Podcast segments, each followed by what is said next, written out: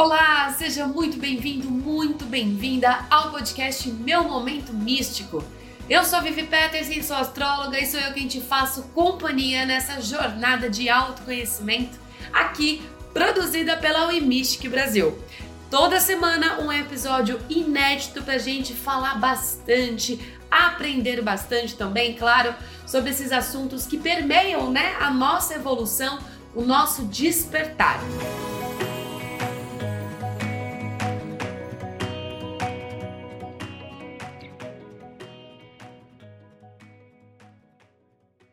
Lembrando, antes de começar o nosso episódio hoje, te lembrando, na verdade, de seguir a gente lá no Instagram, nas redes sociais, arroba Brasil. Tá aqui nas descrições, não, não precisa se preocupar, mas segue a gente lá todo dia, um conteúdo diferente também sobre astrologia, sobre tarô e sobre tudo que faz a nossa jornada ficar cada vez melhor. Bom, no episódio de hoje eu vou falar sobre um tema que vem chamando bastante atenção, principalmente depois da pandemia. É claro, a gente vem sempre falando sobre questões que estão, né, cada vez mais aí na nossa cara, vamos dizer assim, na linha de frente e que chamam, acabam chamando atenção, sim, após esses dois anos, né, que nós tivemos a pandemia da Covid-19. Mas esse assunto é um assunto que a gente sempre né, tratou de uma forma, entre aspas, normal, mas que vem agora ganhando novos significados, principalmente com a forma de lidar com isso, que nada mais é do que eu estou falando da procrastinação. É isso mesmo, você é uma pessoa que se considera procrastinadora? Mas antes, vamos, né, começar do começo. Vamos entender melhor o que de fato é a procrastinação, né? Então, a procrastinação nada mais é do que o ato de adiar uma tarefa, aquele famoso deixar para depois a resolução de alguma coisa, de alguma situação na nossa vida.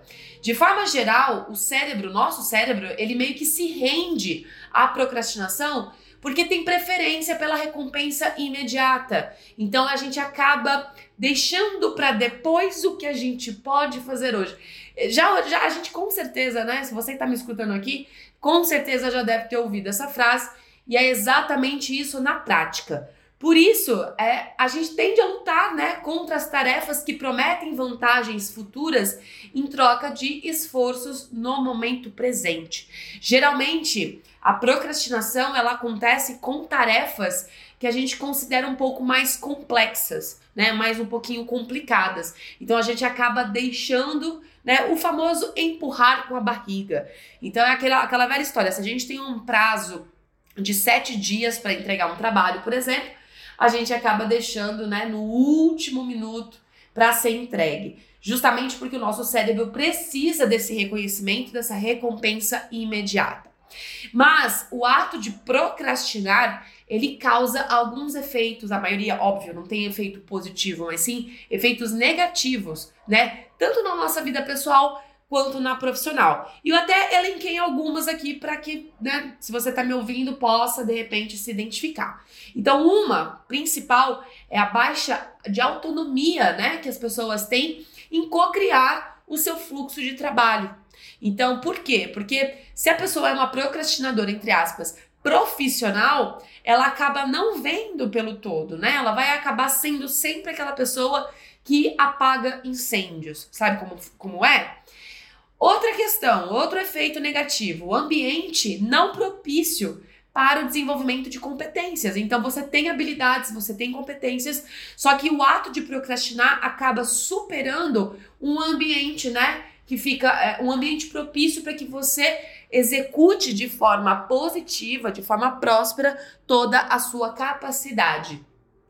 Terceira, terceiro efeito negativo, a existência de relacionamentos tóxicos nesse ambiente. Porque sabe aquela coisa de você sempre ser considerado aquela pessoa que deixa para depois, que procrastina, já tem aquela fama de que, ah, não, esse aí, né, não adianta pedir. Então acaba que a existência de relacionamentos tóxicos, porque com certeza isso vai gerando a médio e longo prazo é, esse tipo de relação tóxica, né, no ambiente de trabalho e também na vida profissional, na vida pessoal, acaba que gera também esse efeito negativo. Outro, outro efeito negativo da procrastinação é a frustração. Com certeza, né, gente? Porque acaba sendo um ciclo meio que vicioso, entre aspas, tá? É lógico que vícios a gente tem uma outra categoria, mas acaba sendo um ciclo repetitivo.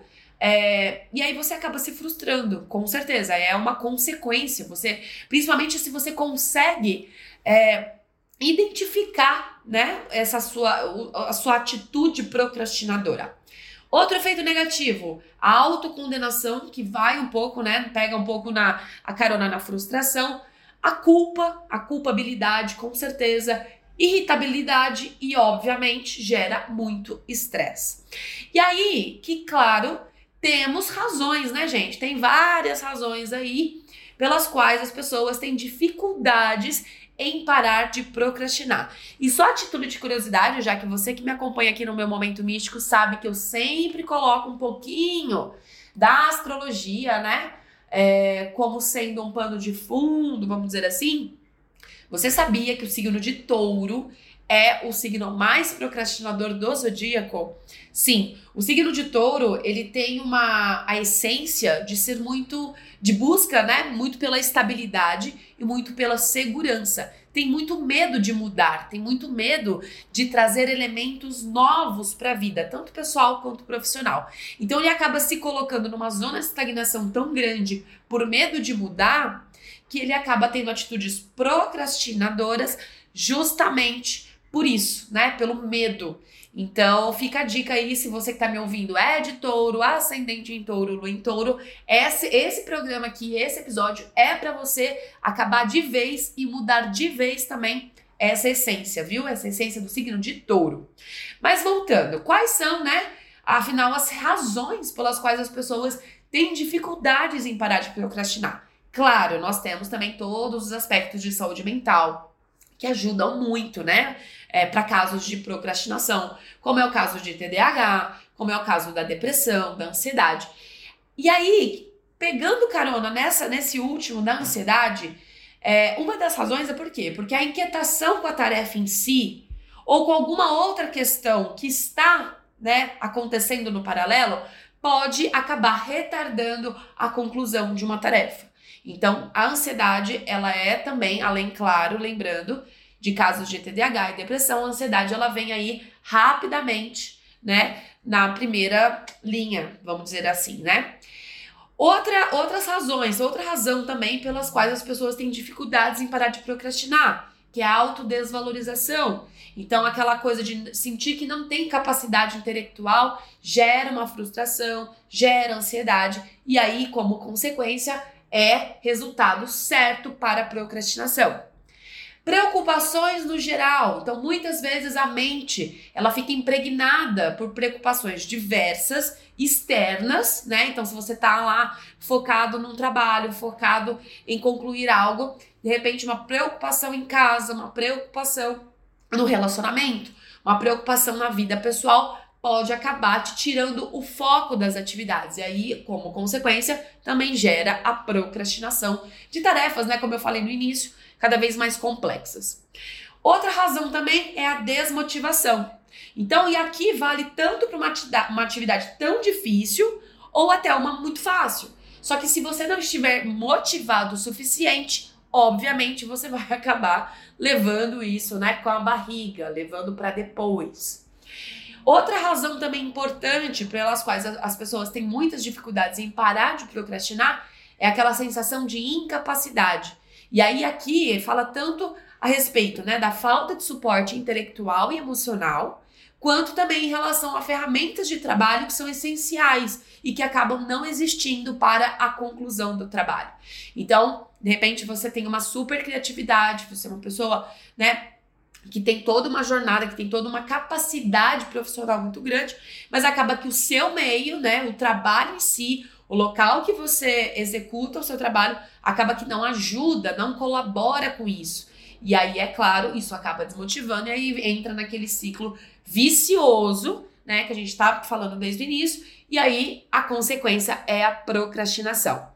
Mas como todo episódio aqui do meu momento místico, é claro que a gente traz soluções. É claro também que se, né, o seu nível de procrastinação estiver em, em doses muito altas, no sentido de deixar de fazer, fazer é, tarefas básicas, é sempre recomendado ajuda especializada, tá? Então isso aqui não vai nunca tudo que a gente bate esse papo aqui, tudo que a gente fala por aqui, nunca vai substituir uma ajuda especializada. Então, sempre é bom. Mas, claro, se você estiver adotando, né? Às vezes de forma inconsciente mesmo, estiver adotando é, algumas é, coisas, né, dentro do seu trabalho, dentro da sua vida pessoal, que você está notando que está adotando, sim, comportamentos procrastinadores, acende o alerta aí e vamos tentar resolver nas técnicas também, que podem ajudar e muito. Lembrando que toda técnica é um processo, é um processo de constância, né? É um processo de todo dia um pouquinho. Eu sempre costumo dizer que autoconhecimento é sempre o chutar o balde e ir buscar o balde. Então, todo dia um pouquinho. E aí, dentro de 21 dias, dentro de 30 dias, a gente fazendo um pouquinho por dia, acaba que o nosso sistema, o nosso subconsciente, acaba é, entendendo que é um hábito e aí o nosso corpo, né, está preparado para assumir esse novo comportamento daqui em diante. Assim como tudo, né, gente? Desde academia até, né, alguma mudança de hábito, outra mudança de hábito, tudo é constância. Então, temos algumas estratégias bem eficazes para superar a procrastinação um pouquinho por dia, diariamente. Então, a primeira de todas, que eu acho que é a a que todo mundo é, acaba falando, né, bastante, que são os checklists. Então, o ato de ordenar as nossas prioridades em listas é uma das dicas mais comuns que, né, que você já deve ter escutado, eu já escutei também, e que a gente até tá cansado de ouvir. Mas pode ser totalmente adaptável para vários propósitos. Então, é uma técnica que funciona para elencar as atividades mais importantes do dia, conferir os passos de um projeto ou até mesmo listar ideias criativas. Então, os checklists você pode fazer no Planner, você pode fazer no, na agenda do Google, você pode fazer no seu bloco de notas no celular, você pode fazer aonde você quiser. Então, nada, nada mais é do que elencar, né? Pode ser por ordem de importância, claro, todas as suas tarefas do dia, tanto na vida pessoal quanto na vida profissional. Eu, por né, experiência própria, gosto de fazer checklists, uso essa tática porque eu sou uma pessoa que gosto de fazer várias coisas ao mesmo tempo, é bem ao contrário. Então eu preciso, para não me perder, né, para ter o foco necessário, eu preciso sempre dos checklists para poder me organizar. E eu, e eu vou falar uma coisa bem sincera para vocês, aqui até um segredo. Eu adoro a sensação de, de ticar aquela tarefa da minha lista. Eu uso lista é, é, física mesmo, gosto de fazer no bloquinho aqui, e aí aquela sensação de ticar, de que está feito aquilo, para mim é, olha, sensacional. Então fica a dica aí da primeira técnica que você já deve estar tá cansado de ouvir com certeza, mas que é ainda que ainda funciona, né, nesse termo de procrastinação.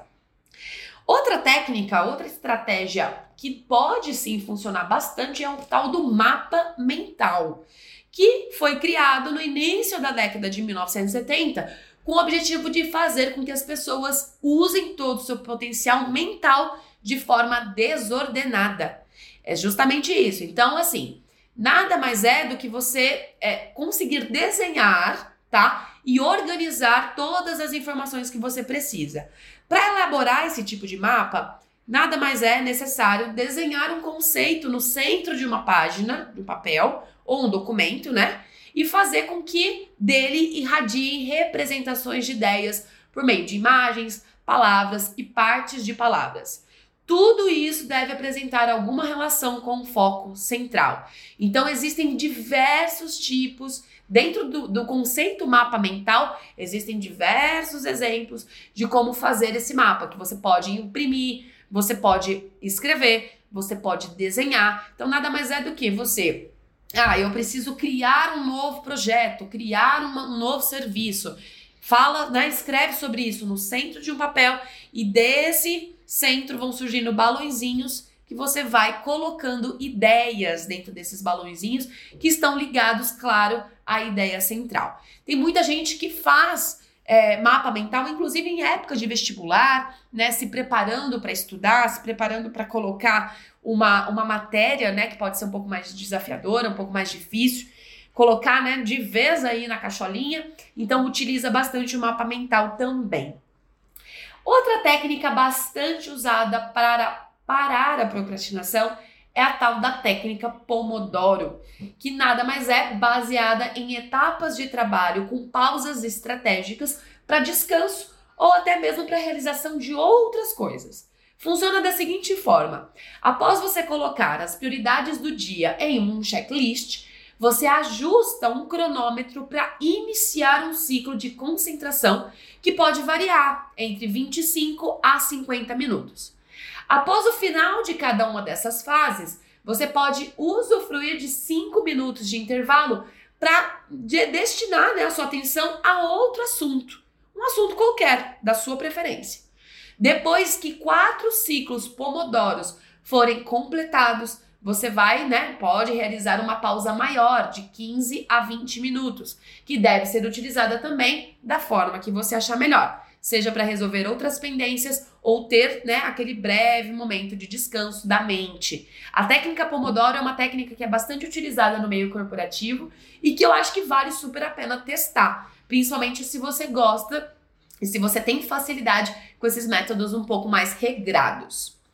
E a última técnica que eu trago aqui para saber, né, de repente, depois eu quero saber me escreve, né, depois aqui nas nossas redes sociais, manda mensagem da forma que você achar melhor para saber qual técnica você utiliza ou qual técnica você está, né, que você gostou mais e que vai utilizar a partir de agora. Essa última, ela nada mais é do que a mais utilizada pelo CEO da Amazon, Jeff Bezos. Justamente, ele ensina para todos os seus colaboradores a regra dos 70%. Então, nada mais é do que a regra dos 70% faz com que você entre em ação mesmo na incerteza, mesmo com medo, mesmo quando não quer agir. É aquela, aquela velha história do vai com medo mesmo. Essa regra, com essa regra, em vez de, da gente ficar esperando ter certeza absoluta sobre alguma coisa para começar a agir, a gente passa a agir quando tem somente 70% de certeza. Gente, é, pesquisando sobre essa técnica, justamente ela cria, ela, ela faz um, pelo menos para mim, tá? Ela abriu assim um, um leque de possibilidades, porque isso faz muito sentido. Se a gente ficar esperando 90% de certeza ou 100% de certeza, cara, às vezes a gente passa uma vida sem agir, né? Então isso vale até para a dica astrológica que eu dei no início do signo de touro, né? Que fala justamente sobre isso. Então, às vezes a gente fica lá com medo de mudança, né? Com medo de não dar certo. Pode ser um relacionamento, pode ser na questão do trabalho, porque a gente às vezes pensa sobre procrastinação e fala muito sobre trabalho, mas na vida também. Né? Na nossa vida pessoal, a gente procrastina muito. De repente, começar é, uma academia, de repente começar uma atividade que vai é, proporcionar um pouco mais de lazer, de repente começar uma organização financeira para que a gente possa ter mais qualidade de vida, de repente procrastinar é, e eu vejo muito isso dentro do, do, meu círculo, né? De, de dentro da astrologia, é, pessoas falando sobre medo de se relacionar. Então, se a gente for esperar ter 100% de certeza sobre tudo na nossa vida, a gente simplesmente não faz. Então, essa regra dos 70% para mim é a melhor até agora que a gente né, tá compartilhando, justamente porque faz muito sentido. É o tal do vai com medo mesmo, porque aí a gente vai construindo no caminho. Assim, é, quando a gente se joga com 70% de certeza, a gente quebra a inércia, a gente pode ter feedbacks, né? Tanto da vida pessoal quanto da vida profissional, e claro, a gente consegue resolver os erros no caminho. É o tal do trocar o pneu com o carro andando. Porque se a gente for esperar o momento certo para tudo, simplesmente a gente vai viver procrastinando, certo? Bom, encerradas técnicas, e é claro, como todo final de episódio, eu sempre vou deixar aqui dicas de livro para você que gosta de ler, né, tanto livro físico quanto, né, digital, quanto também nos audiobooks. É, eu separei aqui três livros que são essenciais para você que está aí querendo quebrar de vez a procrastinação na vida. Primeiro de tudo, é aquele básico maravilhoso, sem coisas que pessoas produtivas fazem, da Astral Cultural. Com certeza é um livro de cabeceira para quem quer possuir mais produtividade na vida, tá? E parar de vez com a procrastinação. O segundo, que é um best-seller, que é o Poder do Hábito, com certeza também pode te ajudar a ter, né, vários insights a quebrar a procrastinação no meio e partir para mudanças de hábitos, né? E o terceiro, a terceira sugestão é o pare de procrastinar. Com certeza também mais uma ajuda aí através de livros, além, claro, das nossas técnicas todas que falamos aqui, com certeza vai te ajudar a dar um. Uh, tem um termo agora que a galera nova das redes sociais está usando e que com certeza eu acho que cabe aqui, que é dar um glow up. Então, sim, vamos parar de procrastinar na vida também com a ajuda desses livros.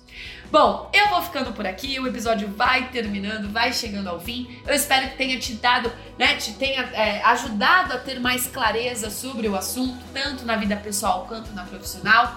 Semana que vem tem episódio novo aqui no meu Momento Místico. E por favor, não esquece de me mandar Manda pra gente qual técnica que faz mais sentido para você, qual técnica que você gostou mais e qual, né, de repente se você tem uma outra técnica para compartilhar com a gente, manda também, certo? Eu vou te deixando um super beijo, um abraço e até semana que vem.